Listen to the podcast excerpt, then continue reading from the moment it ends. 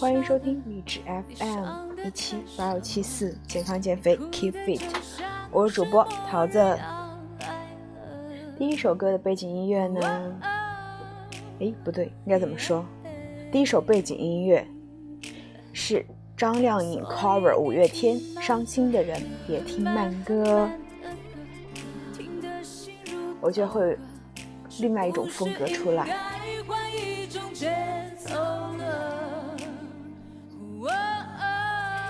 听着音乐是不是想扭动起来呢？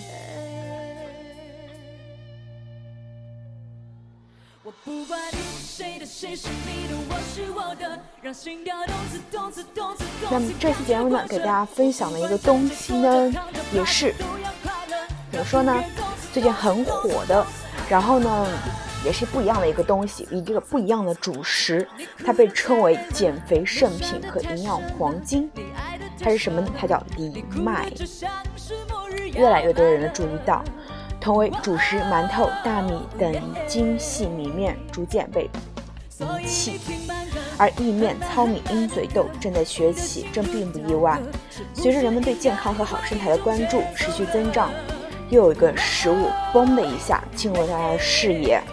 那么今天跟大家说的就是这款风靡欧美、在超模明星界爆红的超级网红、超级食物 （super food） 藜麦。因频繁在超模明星的食谱中出现，逐渐进入大众视野的藜麦。天后碧昂斯在采访中透露，孕后靠它狂减二十七千克，全世界女孩都羡慕的维密。维密的超模呢，他们吃的沙拉里面也是加入了藜麦。藜麦属于高纤维、零胆固醇、无糖、无麸质、低热量、低脂肪的一种新主粮。营养全面，被营养学家称为食物界的营养黄金，低脂低热量，减脂健身，超模明星的最爱。藜麦呢，它原产于南美洲安第斯山区，有五千到七千多年的历史。古代印加人称其为粮食之母。藜麦看起来跟小米比较像。但其实并不是谷物，而是里克植物，和菠菜同属于一个家族。经过重重研究和选拔，选拔发现，藜麦是唯一一个可以全面满足人体基本营养需求的食物。早在上世纪八十年代，NASA 也就是美国国家航天航天航空航天局就将藜麦用于宇航员的太空食品。二零一三年。联合国粮农组织 （FAO） 更将藜麦列为全球十大健康营养食品之一，宣布2013年为国际藜麦年，并正式推出藜麦为最适宜人人类的全营养食物。那么，凭什么是藜麦呢？首先，因为它营养全面丰富，藜麦是全营养蛋白碱性食物。营养丰富全面，且蛋白质、矿物质、氨基酸、纤维素、维生素等微量元素都高于普通食物。这么说吧，藜麦是全家人的营养百宝箱，Fit Timer 的减肥利器，打成糊状，连小宝宝都可以吃。蛋白质高达百分之十六到百分之二十二，是普通稻米的两到三倍，甚至比牛肉的营养还会更易被人体吸收。它的钙含量呢为小麦小麦的三倍，玉米的七倍，稻米的二十倍，铁镁磷的含量也超出其他谷物一大截。还有人体必须用不能自我生产的九种氨基酸，以及钙、铁、锌、钠、钾、核黄素、镁以及叶酸等其他身体所需的矿物质元素、维生素和微量元素。藜麦的膳食纤维也很丰富，不含胆固醇，可以减少脂肪以及胆固醇斑块在动脉血管壁的积聚，从而降低患心脏病和中风的风险。它真的很全能哦，而且它也是高蛋白低脂肪，使之成为糖尿病人、素食者、老人、孕妇、幼儿都非常适宜的主食。同样呢，现在很多人去吃食物的时候，也会关注到它的 G 值。藜麦的 G 值呢也是很低的，而且饱腹感还很强。藜麦的升糖指数低，饱腹感强，从而减少了人体对其他食物的摄入量。又因为藜麦中的糖和淀粉的含量低，吃了不会发胖，所以深受减肥健身人士的热爱，成了主食界当仁不让的网红。那大家会问说，它它它脂质低啊，饱腹感强，同时呢，它的膳食纤维也很丰富，各种营养也很丰富，它会不会不好吃呢？不会，它会带有一种高山作物特有的清香气味，口感爽滑，Q Q 弹。藜麦煮熟后，色泽清亮透明，像迷你版的 QQ 糖，吃到嘴里口感很筋道，咀嚼时会有轻微的嘎嘎声音，非常弹牙，口感富有层次。白藜麦的口感呢，软糯又香脆，黑色和红色相对而言会更加的有韧性、有嚼劲。那么藜麦怎么吃呢？总不能每次都水煮吧？藜麦作为清民百搭的低热量食物，口感好，易熟易消化，做法百样百变多样。不仅可以熬粥、做藜麦饭、做沙拉，还可以跟其他食物混合煲汤，做成混合奶昔，还能制作小饼干。一般呢，大家会选择三色藜麦，也就是说的白、红、黑。先把三色藜麦煮熟，搭配蔬菜水果做沙拉，营养均衡，热量极低，是减脂餐不可缺少的食物。那么这个是怎么来操作呢？就是把藜麦煮熟之后放冰箱，然后每次做沙拉舀一点出来就好了，超简单。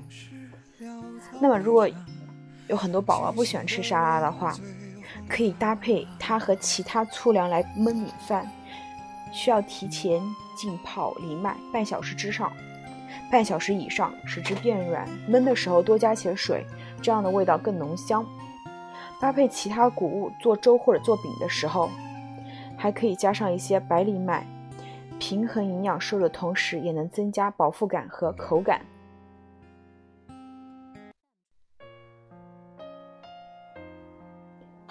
同时呢，也可以将煮熟的藜麦和富含花青素的水果打成糊状，搭配其他水果或者坚果一起来吃。藜麦茶也是可以的，可以先将藜麦炒熟之后，用开水冲饮，悠然醇香。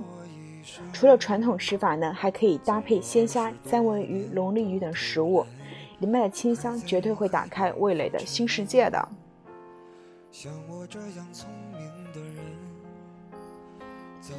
它其实是个非常百搭的东西啊，无论吃什么，加一把藜麦进去都是可以的。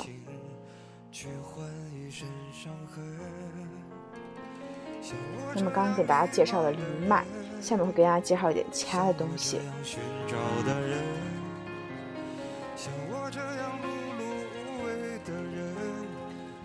见过多少人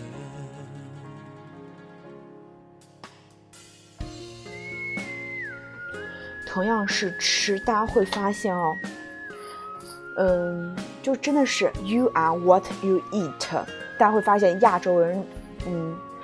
亚洲人、中国人其实有挺多还蛮胖的，但是也不是说非常非常胖。比起欧美来说，我们不算是很胖的。但是比起日本来说，我们的肥胖率确实还蛮高的。那么日本人的话，我们为什么跟他比？因为他离得近哈。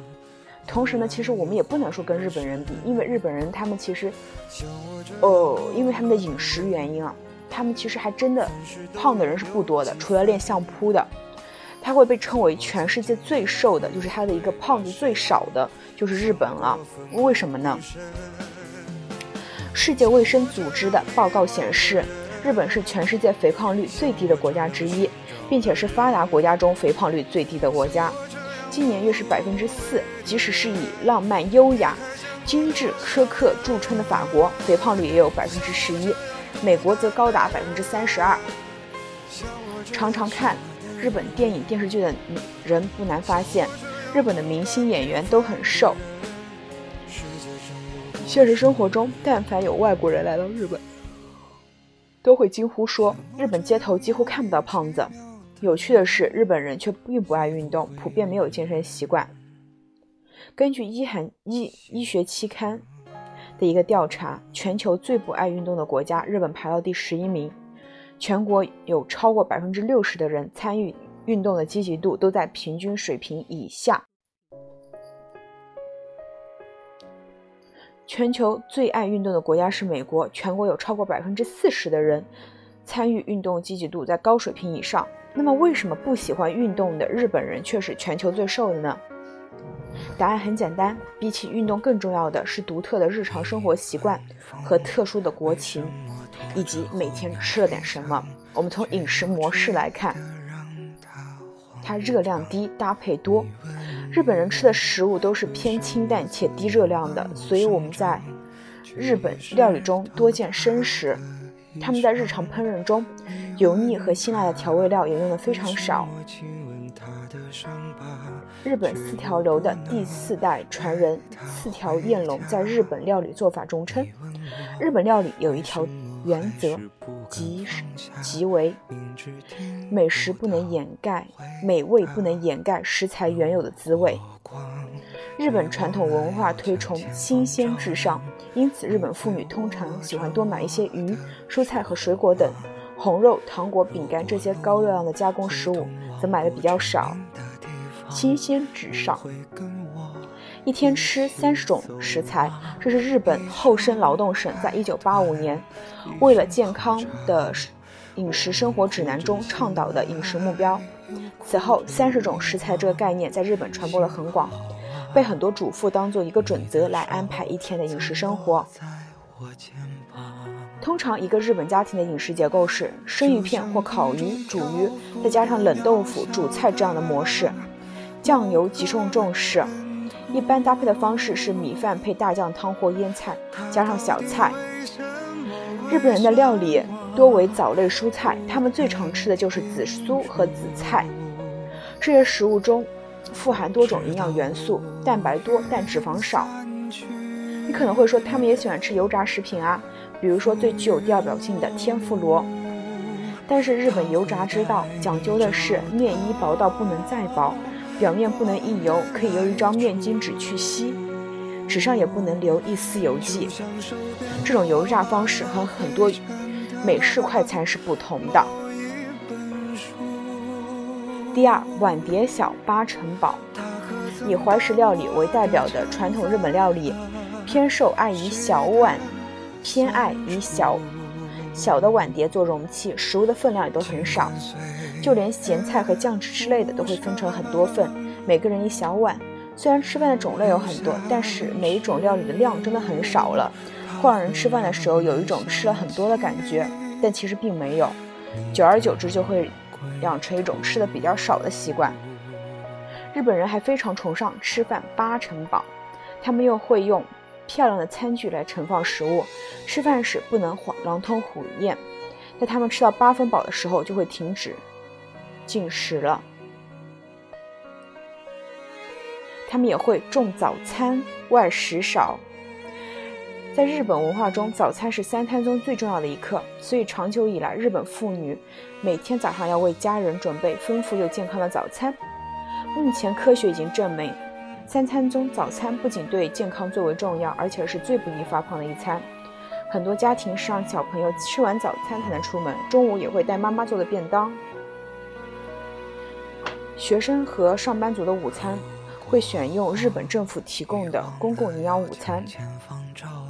值得一提的是，这些午餐都是经过专业的营养师设计过的，品质有一定的保障。那我们从食摄入，就是从食物这一方面，我们来讲了一下日本人的一个饮食习惯。后面我们再讲讲他的出行习惯。和西方人相比，日本人更喜欢散步或者骑自行车。就平均每一百个人拥有自行车的数量而言，日本拥有。日本的自行车拥有量哈在世界前列，并且超过了中国。在日本，打车是一个非常奢侈的行为。在日本人的观念中，走路是既省钱又方便的交通方式，即使花费的时间要长很多。日本的出租车又有等级之分，可以根据自己的需求叫到属于自己想乘坐的级别。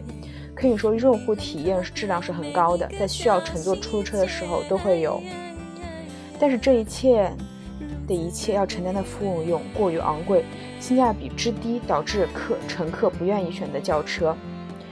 这也是打车软件很难进入这一市场的重要原因。原因。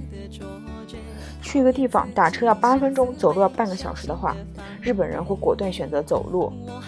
美国现在小朋友上学基本上是坐校车，有的还会是家长直接去接送。中学生和大学生有的是直接开车上学，但是日本小学生基本上是走学是走走路上学的，在大学里面也很少看到开车上学的人。另外，自行车在日本是人人惯于使用的交通载具，无论是学校的学生族群、赶火车、赶地铁的上班族，或是带小孩上幼稚园、采家中。生活用品的主妇，自行车都是他们代步的首选。即使身处全世界人口密度最高的国度，日本社区中的各种设施也比较集中，五到十分钟之内就能找到超级市场、幼稚园、各级学校、牙医师，解决你的日常所需。脚踏车呢，就是方便实际的出行工具了。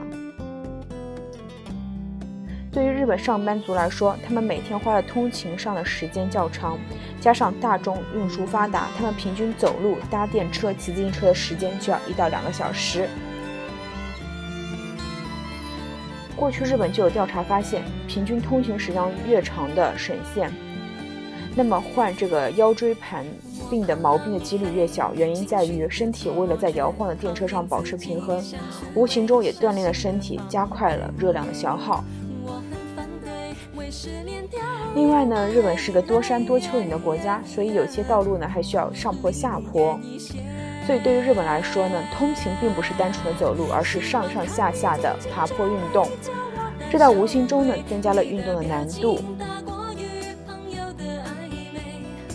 同时呢，日本上班族的平均睡眠时间也只有五个半小时，所以经常会因为工作过忙而没有时间吃饭，这也是情理之中的啦。零八年四月呢，日本厚生劳动省的正式出面主持了全全体国民受邀计划，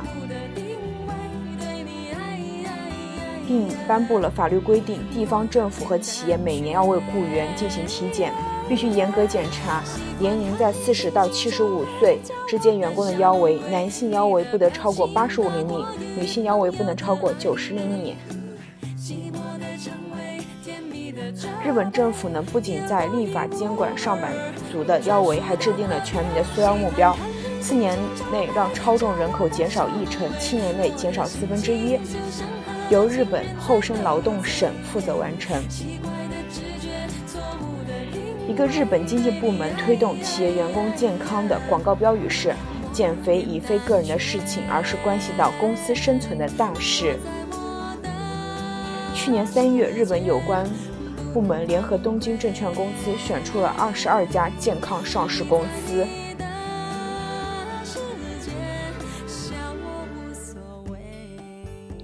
同时呢，在这个计划下，员工都有成功减肥，有八成的腰，有八成的人腰围缩减了一公分。有一家游戏公司规定，超重的员工每减轻一公斤，能获得五千日元礼券的奖减肥方式。结果有一名三十一岁的软件工程师。在接受挑战后，瘦了十三公斤，获得了六万五千日元的奖励。所以说，日本呢，它是非常重视这个全民健康、全民饮食的，这就是他们能为什么能够是全世界最瘦的，一是把它提上一个日程，当做很重要的事情来做，重视它了才会有所收获。这期节目的前面跟大家分享了藜麦的作用，后面跟大家分享了。日本是如何说控制全民的腰围、控制全民的体重的？